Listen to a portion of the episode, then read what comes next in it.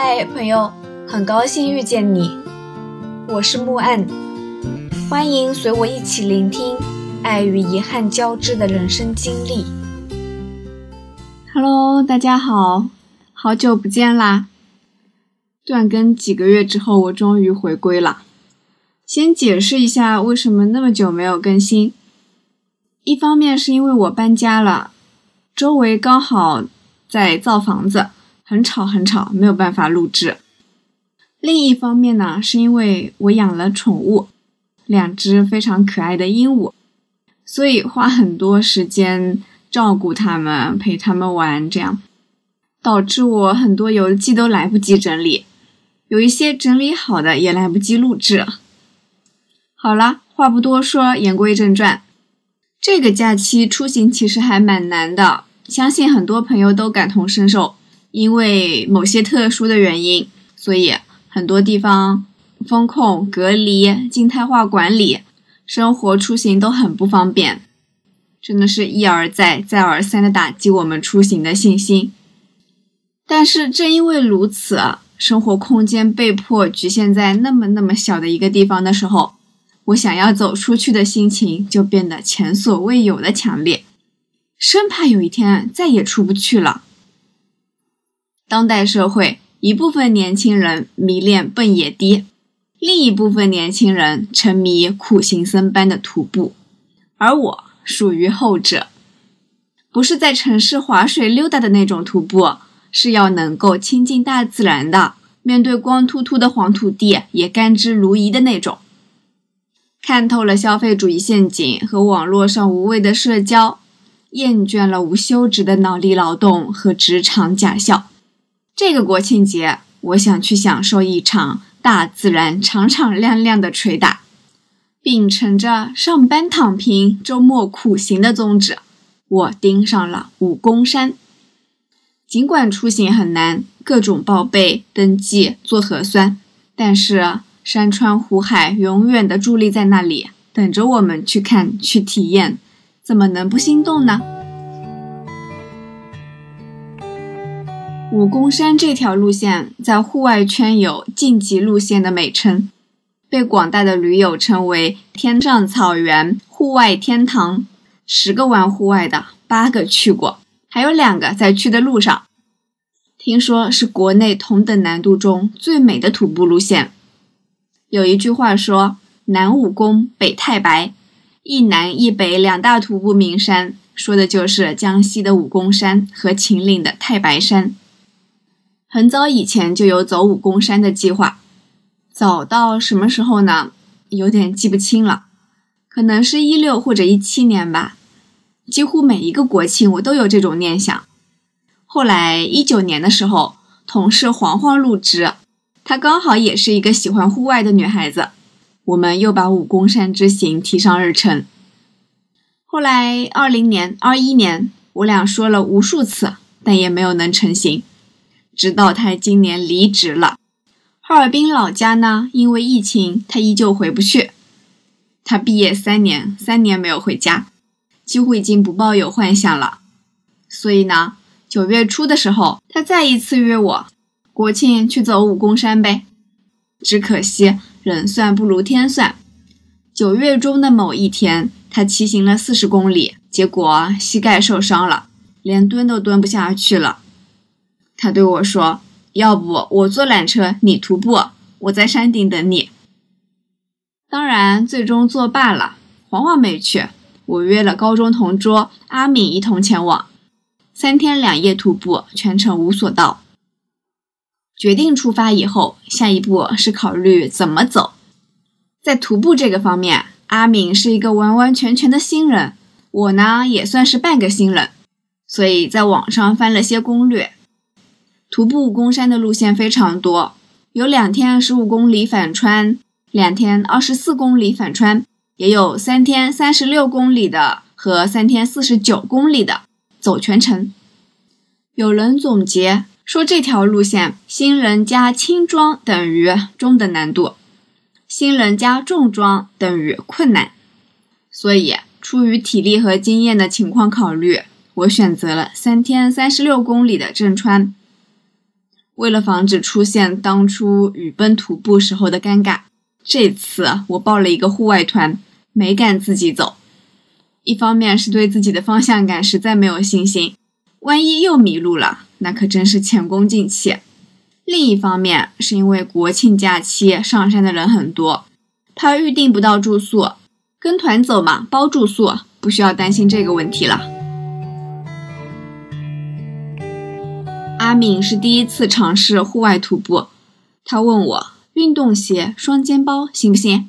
小红书上的人都是这样搭配的。我说小红书上的人怎么上山，你怎么上山呢？还是得穿专业的登山鞋和有背负系统的背包吧。最好呢再配两根登山杖，走起路来轻松不少。更重要的是下山可以保护膝盖。我们可不能年纪轻轻的就跟黄黄一样膝盖受伤了。后来幸亏听了我的建议，事实证明装备不对，困难度会增大不少。等后面你们就知道了。然后是选择装备，我背的是德国多特的二十三升女士背包，优点是特别轻，自重才六百克。鞋子是迪卡侬的中帮徒步登山鞋。选择它的理由只有一个，那就是在众多登山鞋中颜值最高。为了减轻负担，登山杖选了超轻的碳素材质的。阿敏听取建议以后，准备入手一些靠谱的装备。背包、鞋子他在闲鱼购买，睡袋是迪卡侬的。他说武功山回来，这些东西就会出现在他的闲鱼上，因为出了武功山，这些东西就再也不需要了。他在抖音上看过，所有人都在喊武功山太美了，再也不来了。后来他成功打脸，因为户外是会上瘾的。我相信下次再有这样的机会，他还是会选择再次出发。好了，一切准备就绪，那就上路吧。第一天从杭州出发，三个半小时动车到萍乡火车站，我俩在萍乡的市区住了一晚上。第二天再跟大部队会合。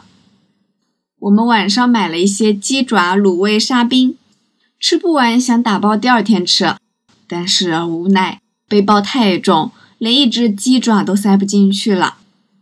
狠心扔掉的时候，我说：接下来的三天里面，我们一定会无比怀念这几只爪子的。果不出所料，我俩在路上无数次想起。然后懊悔，怎么能没带上山呢？第二天早上九点准时出发。登山前，领队带大家去当地的卫生院做了个核酸，这是为了确保第三天核酸还在四十八小时的保质期内，不耽误返程乘车。有人问：第三天还不过期？领队回答：因为山脚下这边的核酸样本要送到县城去。出报告的时间会在第一天的晚上，所以呢，有效期也截止到第三天的晚上。这时候，深圳的小伙伴表示羡慕啊！深圳人一天一检，生命保质期只有二十四小时呢。上午十一点半抵达婶子村，正式开始了这段徒步。领队表示，一些不需要用的东西可以寄存，避免负重太重。思虑再三以后。我辛辛苦苦背来的大疆手机云台被阿敏无情抛弃，在重量面前，这些都是非必需品。毕竟背包里增加了三瓶矿泉水后，更是不堪重负。事实证明，我们那时候是多么明智啊！路途上，我不断听到有人说：“真想把单反扔掉。”这样的感叹。婶子村的竹竿两块钱一根，我跟阿敏呢都只带了一根登山杖。所以各买了一根竹竿备着，这又是一个无比明智的决定。这一路上无数次发现，双杖的作用远大于单杖。时值正午，艳阳高照，四五十人的大部队正式开始爬山。阿明走得飞快，我只走了一分钟，便觉得后背渗汗，口干舌燥，渐渐落了下风。跟在两个安静的小哥哥后面，不疾不徐，三人的步伐倒是异常的和谐。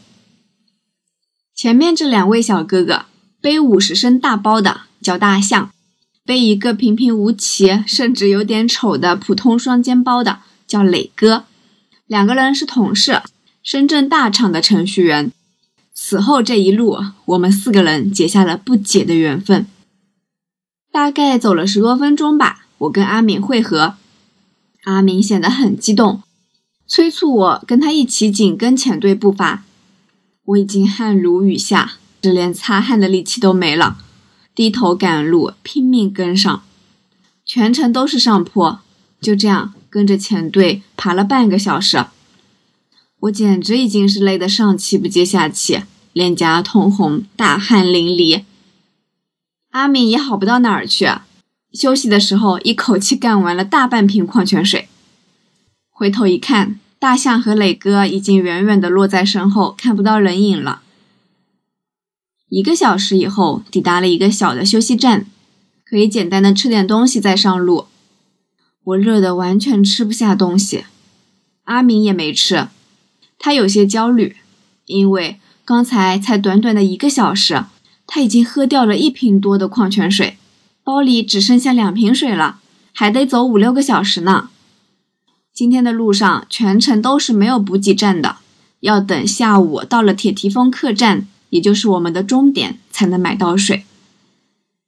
很多人开始吃中午饭，有人吃泡面，有人吃干粮。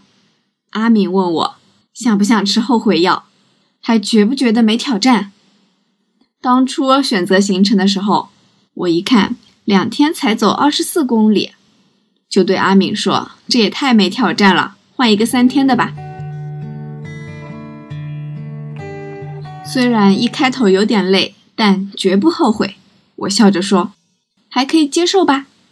对，就是那么义正言辞，一边嘴上叫苦连天，一边内心无比坚定。就像这趟认识的驴友徐大壮说的：“户外是会上瘾的，他享受的就是这种，当你用力完成一件事情，就能拿到一个结果的这种状态。工作上拼命干还不一定有好的反馈，但是啊。”爬山一定可以收获正反馈，很上瘾。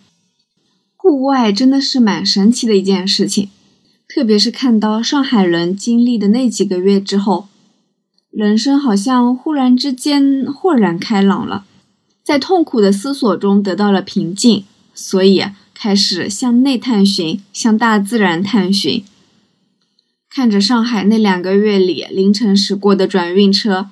一遍一遍在后来无数个城市里复制，我有一种特别强烈的空虚感，就觉得自己在生活和工作中抓不住任何东西，一切都是动荡的、未知的。